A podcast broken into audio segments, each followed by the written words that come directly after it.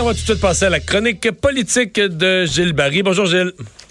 Salut Mario, ça va bien? Oui, ça va bien. Tu veux revenir sur euh, les serres Lefort euh, qu'on a décrit vraiment comme euh, une base de l'agriculture maraîchère, la production de fruits et de légumes au Québec. On dit qu'à peu près presque les deux tiers de tout ce qui est planté au Québec comme, comme fruits, comme légumes est passé par là et là qui est en, qui est en faillite.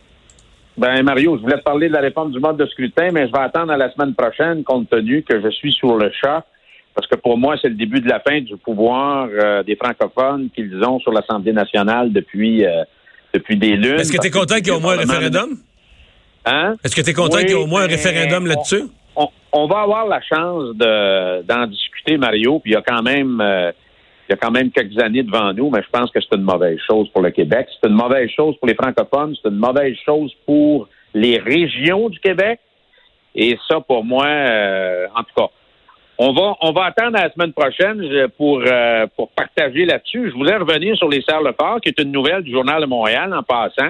C'est un autre fleuron qui est en grande difficulté, euh, qui est situé pas loin de chez à Sainte-Clotilde, que j'ai eu la chance de visiter. D'ailleurs, c'est les, les serres les plus imposantes, les plus importantes au Québec.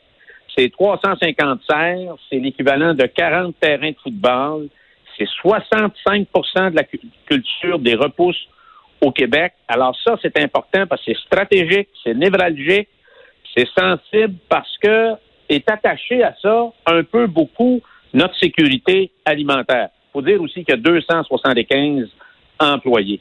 Il faut comprendre, Mario, que dans les 7-8 dernières années au Québec, les serres-le-fort ont connu, une, ont connu une croissance fulgurante, mais il faut comprendre que dans les 7-8 dernières années au Québec, c'est un secteur qui a été frappé durement.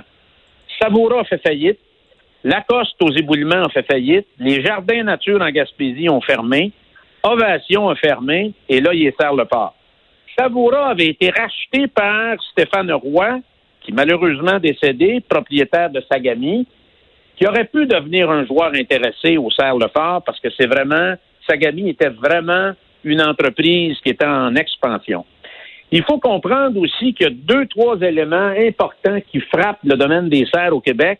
Les serres sont très endettées parce que c'est pas nécessairement un secteur qui est, qui est présent depuis 40, 50 ans chez nous. Alors, les coûts sont très chers, les coûts de production, les coûts euh, d'infrastructure, puis naturellement, l'énergie aussi qui est très chère. Dans le cas des serres-le-fort, Mario, il faut comprendre que les serres-le-fort faisaient du bio, puis faisaient du traditionnel. Alors ça, c'est pas c'est pas évident quand tu as du bio à côté du traditionnel, parce que quand tu as un travailleur qui passe du traditionnel au bio, tu peux juste avoir une débite sur toi, puis ça peut contaminer euh, une bonne partie de ta production. Mais il semble que le bio, il semble que le bio, c'est une, une, partie de ce qui les a coulés, là. Oui, exactement. Parce que c'est très, très coûteux. Et je vais t'expliquer un peu pourquoi, Mario, parce que d'abord, il y a, deux compétiteurs importants à l'industrie euh, des serres au Québec. D'abord, l'Ontario, pas parce qu'ils sont pas bons, ils sont là depuis des années. Les coûts d'infrastructure sont payés et c'est des entreprises gigantesques, Mario. Alors, le fort, on trouve ça impressionnant. Ben, une serre en Ontario, qui est un joueur moyen, c'est à peu près dix fois gros comme ça. Alors, donc, euh, et, je reviens là-dessus, leurs infrastructures en Ontario sont quasiment tout payées. Et l'autre élément, Mario, c'est ce que j'appelle la fissure puis je vais prendre l'exemple de la tomate mexicaine qui provient du, de la région agricole du Querétaro, que je connais bien. Alors, la tomate mexicaine qui part du Mexique, elle n'emprunte pas la même route euh, réglementaire. Il n'y a pas les mêmes exigences réglementaires pour la tomate mexicaine. Il n'y a pas les mêmes exigences législatives, environnementales, sanitaires, des exigences de Santé Canada et elle arrive au comptoir ici, au, IGA à Saint-Rémy, moins cher que la tomate qui va venir des Serres-le-Fort. Alors, il y a un problème, Mario.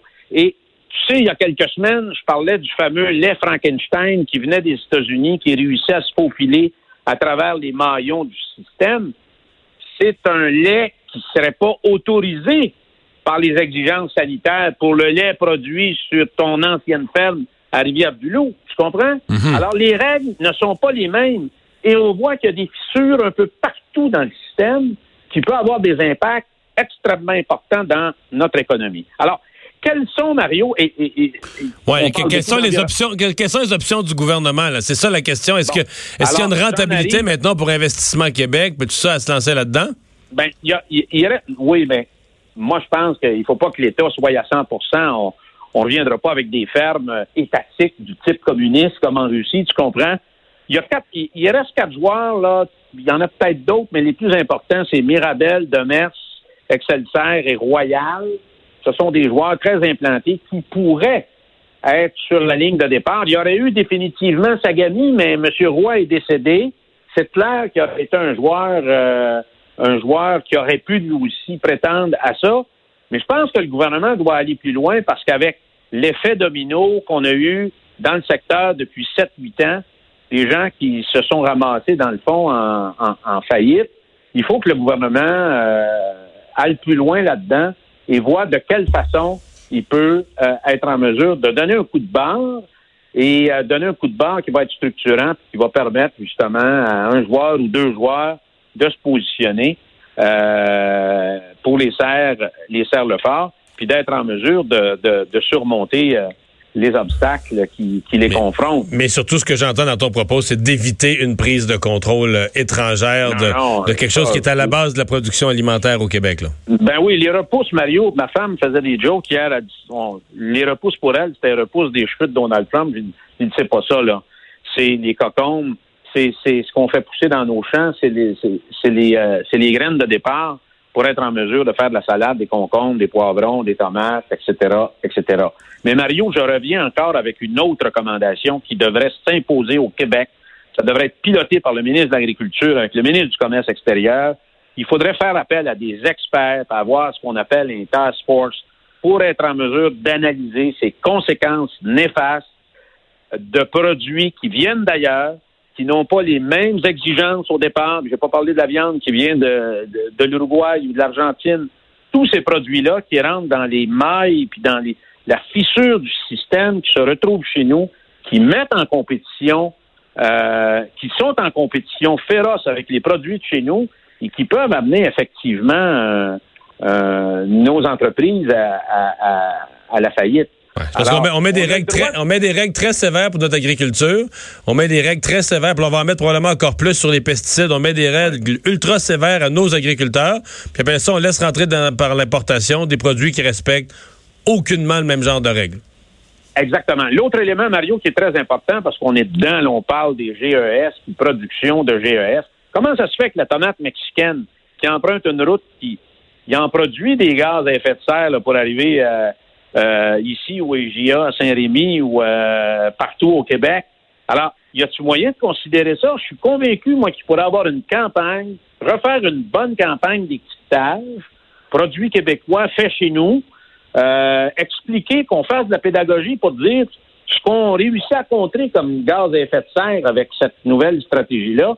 Et je suis convaincu qu'en bout de piste, le consommateur québécois serait prêt à payer un petit peu plus cher en s'assurant qu'on a un produit qui vient carrément euh, du Québec. Je suis convaincu de ça. Mais il faut que le gouvernement puisse se remettre. Donc, c'est pas juste un exercice pour appuyer financièrement une entreprise qui est en déroute. Il faut aller plus à fond sur une filière qui a été mise en échec depuis dix ans, mais en même temps amorcer une réflexion et un plan d'action pour être en mesure de contrer ce que tu viens d'expliquer, euh, les produits qui viennent d'ailleurs et qui ne sont pas assujettis aux mêmes exigences qu'aux producteurs de chez nous. Gilles Barry, merci beaucoup. Merci, Mario. Bye.